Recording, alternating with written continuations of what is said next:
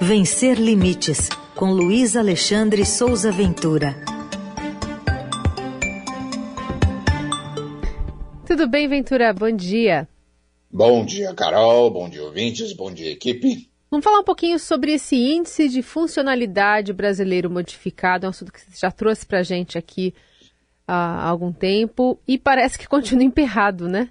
Isso é. Nós conversamos na semana passada a respeito do relatório do Modelo Único de Avaliação Biopsicossocial da Deficiência, uhum. que foi entregue para o Ministério da Mulher, Direito, Família e Direitos Humanos, a ministra Damares, em setembro, no dia 30.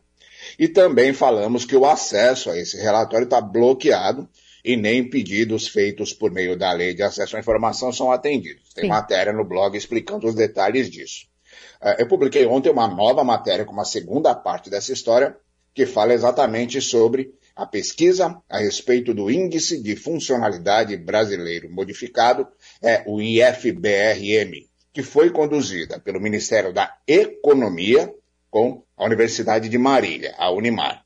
Esse índice, esse IFBRM, é a ferramenta mais atualizada que existe hoje para análise e para confirmação da deficiência.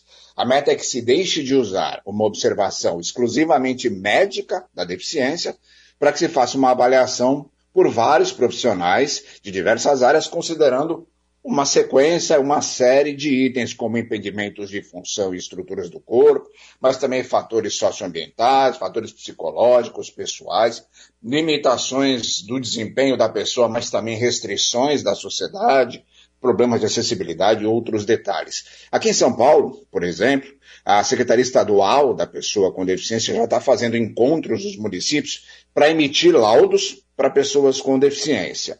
E esses laudos já são feitos com base no índice que tem aproximadamente 80 itens de avaliação, para você dar uma ideia do, da dimensão que isso cria. É, e esse índice e essa avaliação biopsicossocial é que vão determinar quem é pessoa com deficiência ou não, quem pode receber benefício, especialmente o BPC, quem tem acesso ao trabalho por meio da lei de cotas, quem tem vaga, reservada em concurso, quem tem vaga reservada em escola, em faculdade, quem tem acesso a ferramentas de educação inclusiva e tudo que isso representa. É, nessa reportagem que eu publiquei dessa segunda história, a, a Rede Brasileira de Inclusão da Pessoa com Deficiência, a Rede IN, que reúne 16 instituições, está questionando por que essa pesquisa feita pelo Ministério da Economia com a Universidade de Marília não foi submetida à Comissão Nacional de Ética em Pesquisa. E aí eu perguntei para todos os envolvidos essa mesma pergunta. E a Universidade de Marília diz que esse envio é automático. O Ministério da Economia diz que é a Universidade de Marília que tem que responder. A Comissão Nacional de Ética em Pesquisa informa na página deles na internet que todas as informações estão sob sigilo.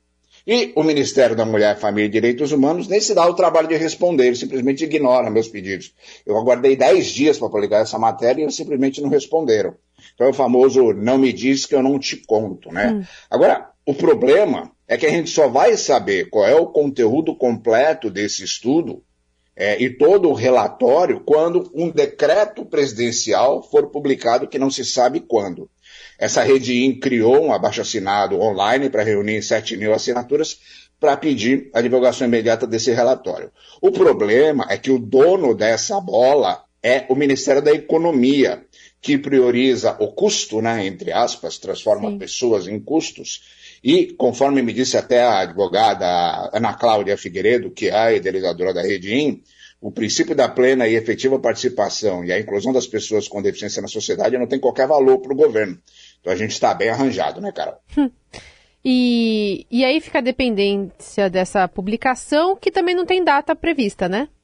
Então, não tem nenhuma data prevista para a publicação desse decreto, a gente tem que ficar acompanhando o Diário Oficial para ver se ele dia vai sair. Dia, né? E também para ver se o que vai sair nesse decreto é o que foi é, produzido pelo grupo de trabalho criado lá no ano passado para dar origem a todo esse material que vai ser a base do artigo 2 da Lei Brasileira de Inclusão da Pessoa com Deficiência, que é o que vai mudar tudo nesse aspecto. Né? Então, estamos aguardando aí. Bom, vamos à dica do, de, de, de hoje do livro Meu Menino Vadio, Histórias de um Garoto Autista e Seu Pai Estranho, do jornalista Luiz Fernando Viana. Exato. O Luiz Fernando Viana lançou esse livro pela editora Intrínseca em 2017. Na época do lançamento, fez uma entrevista bem longa com o Viana. E o Viana me diz o seguinte: ser responsável por uma pessoa autista é muito duro.